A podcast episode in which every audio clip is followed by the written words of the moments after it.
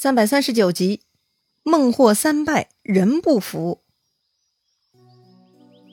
上一回咱们说到，孟获两次被抓，两次被放回去，但似乎啊他还不死心，还要跟诸葛亮对着干。孟获派出自己的弟弟孟优送金银珠宝去诸葛亮的大帐，似乎呢是别有所图的样子哈。那么到底孟获想干嘛呢？原来呀，孟获派弟弟孟优假借送礼为名。真正的目的呢，就是混入蜀军大帐，跟自己里应外合。所以啊，不多久呢，孟获就收到弟弟的来信，说他呀已经成功混进去了。今晚二更，请大哥带兵过来，咱们里应外合，大事可成了。孟获很高兴，偷偷给自己点个赞。哎，想着自己真的是聪明啊，立刻呢点起三万蛮兵，分为三队，又叫来各洞的酋长，吩咐他们各自带上点火用具。晚上啊，一起去蜀军营寨，到时候放火为号。孟获呢，自己负责攻打中军，他要亲自擒住诸葛亮。嘿呀，这个孟获还想打翻身仗啊，居然还梦想活捉诸葛亮，哎，真的是很敢想呢。话说啊，到了当天黄昏时刻，各路蛮将都按照孟获的指示，渡过泸水来到北岸了。当时孟获亲自带着心腹百来人，直接往诸葛亮的大寨冲过去。但是呢，很奇怪。一路上居然没有受到任何阻拦，简直就是轻轻松松一路冲了进去。孟获当时有些疑惑哈，莫非他们看到我送去的宝贝太高兴了，今晚这些人都喝大了？孟获呢一边想一边就率军冲入了诸葛亮的营寨，可是寨子里居然空无一人，只有中军大帐还点着烛火。孟获心中怀疑哈，赶紧冲入中军帐，哎呦，这儿有人。果然都睡倒在地上啊！孟获差点就兴奋的准备冲上去砍人了，不过走近一看，啊，不对呀，这些人披头散发的，那不都是自己人吗？哎呦我去！原来呀，地上躺着的不是诸葛亮，也不是其他蜀军，是自己弟弟孟优和兄弟们呀！哎呀，这一群蠢贼，还以为诸葛亮中计了呢，反而啊是他们中计啦！孟优的来意嘛，诸葛亮早料到了。一早就派人在这伙人喝的酒中下了药，所以这帮家伙此刻都是浑身绵软、有气无力，脑袋呀都昏昏沉沉的。看到这个场景，孟获暗叫不好，中计了！赶紧救上孟优等人呢，就想冲出去逃跑了。但是，嘿，你想来就来，想走就走，有那么容易吗？孟获刚刚跑出中军帐，外面就喊声大震，突然间呢，火光骤起。跟他一起过来的南蛮小兵呢，就开始各自逃窜了。此时啊，迎面杀来一彪军，带头的就是蜀将王平。孟获此刻是无心迎战哈，赶紧向左边跑。但是左边又迎来了一彪蜀军，带头的是蜀将魏延。孟获呢，更不敢跟魏延交手了，扭头又向右路逃跑。右边嘛，自然还有蜀军等着他的，那就是赵云了。完了，三面蜀军夹攻。孟获只剩下最后一路了。此刻的孟获已经顾不上自己的队伍了，他也不管手下人如何哈，一个人一匹马，这就开始逃跑了。还别说呀，这种做法很眼熟吧？哎，曹操、刘备都会这么干哈。当首领的留得青山的功夫都是练得很好的呀。孟获呢，二话不说，自己一个人就开始夺路而逃了。到处都是蜀军，只剩下泸水河边没人了。孟获呢，就跑向河边。正在这个时候，突然孟获看到泸水之上居然有一条小船，船上呢有几个自己的小兵。哈，果然天无绝人之路啊！孟获大喜，赶紧跑到岸边。小船上的南蛮兵也看到了孟获，也飞快的划桨冲了过来。于是孟获赶紧跳上小船，吩咐赶紧划走。但是这群小兵啊，似乎不太听话。他们见到孟获上船呢，只听到一声号令。一伙人涌上去，就把孟获给五花大绑了。哈哈，什么情况啊？难道手下又谋反了？嘿，这回还真不是哈。这一群人呢，根本就不是孟获的手下，他们是马岱和他的部下呀。他们按照诸葛亮的吩咐，假扮成南蛮兵的样子，乘船在这里，就是引诱抓捕孟获的呀。确实哈，本来孟获呢还在马上奔逃，一时半会儿还不好抓到他。但是他看到河里有自己人在撑船，孟获嘛就自己靠过来了呀。马岱他们这种扮相就是专门诱捕猎物的诱饵了，搞得孟获呢又上当了。话说蜀军那边几路人马活捉了很多南蛮兵，还有很多南蛮兵呢又望风投降。诸葛亮嘛还是老样子，没有惩罚一个人，都一一加以安抚，把他们给放走了。接着呢就要处理几个头目了。很快，马岱抓来了孟获，赵云抓来了孟优，魏延他们呢又带来了一大堆酋长。这帮子头目呢全部给丢在一起。孟获呀，郁闷至极。诸葛亮对孟获说了：“你让你弟弟送礼诈降，怎么可能瞒得了我？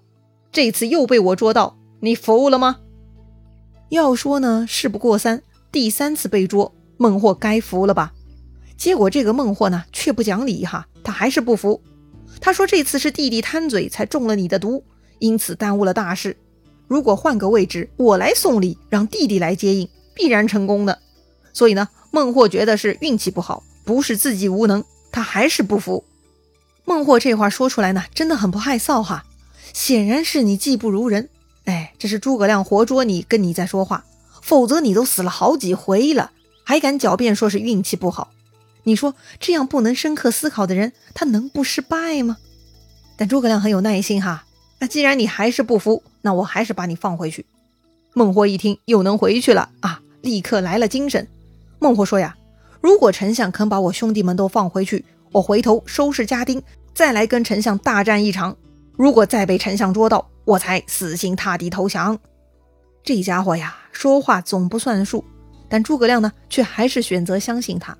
诸葛亮说了：“如果下次再捉到你，必不轻饶。”诸葛亮呢，让孟获回去好好研读兵书，赶紧整顿人马，想好对策再来挑战，免得回头又要后悔。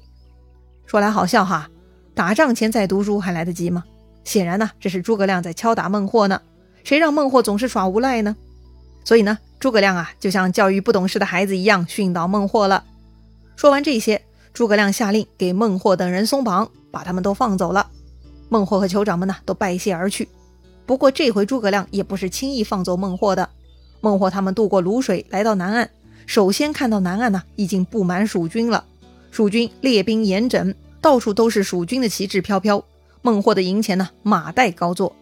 马岱看到孟获，举起手中剑，指着孟获说道：“下次再拿住，必不轻饶。”孟获呢也不敢啰嗦哈，只能耷拉着脑袋往里走。走到自己的营寨里头呢，里面已经被赵云霸占，全部都是赵云的人马。赵云坐在大旗之下，一手按住宝剑，呵斥孟获：“丞相如此待你，你可不能忘记大恩。”孟获呢不敢还嘴，唯唯诺诺哈，像个龟孙子，赶紧离开营寨。是啊，前面诸葛亮让马岱没收了孟获粮草，这回嘛，自然要拿下孟获大营的。每一次嘛，都得给他些教训，总不能一直让着他吧。孟获翻过界口山坡，又遇到了魏延带兵等在那里。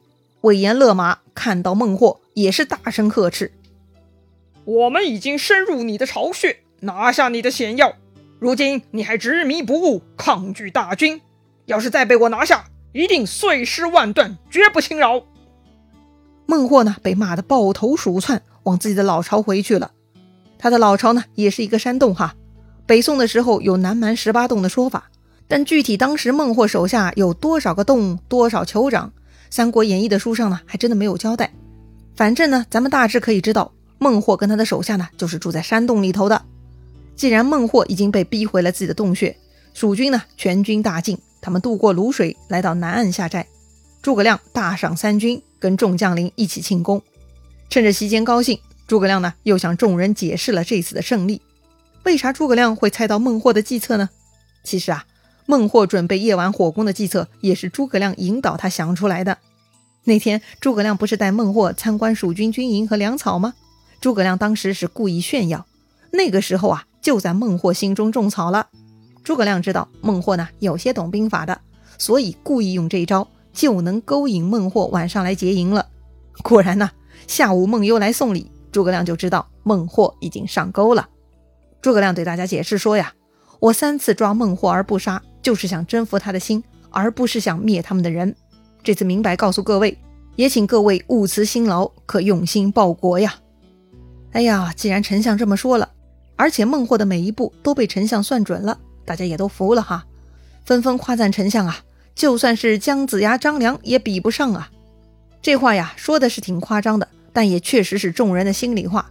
诸葛亮嘛，自然高兴了，但也要鼓舞士气，说自己不敢跟古代高人相比，若要成功，还得依靠大家的力量啊。这么一说呢，大家也都很高兴。于是啊，蜀军上下是士气大涨啊。要说孟获三次大败，元气大伤，他还能奋起反抗吗？确实还不能小看孟获。孟获的洞府呢，叫银坑洞哈，洞中啊藏着很多金银珠宝。他呢派遣心腹带着宝贝礼物啊，去八番九十三殿各处召集人马。八番九十三殿，哎，八番就是指八大部落，九十三殿呢，估计是部落的细分了哈。总之，孟获派人去其他蛮族地区招募人马，要东山再起。果然呐，有钱能使鬼推磨，有了钱，自然有人响应。不多久呢，孟获又招募到了十万军马，又可以来对抗诸葛亮大军了。那么这一次的孟获表现如何呢？他能找回一些颜面吗？精彩故事啊，下一回咱们接着聊。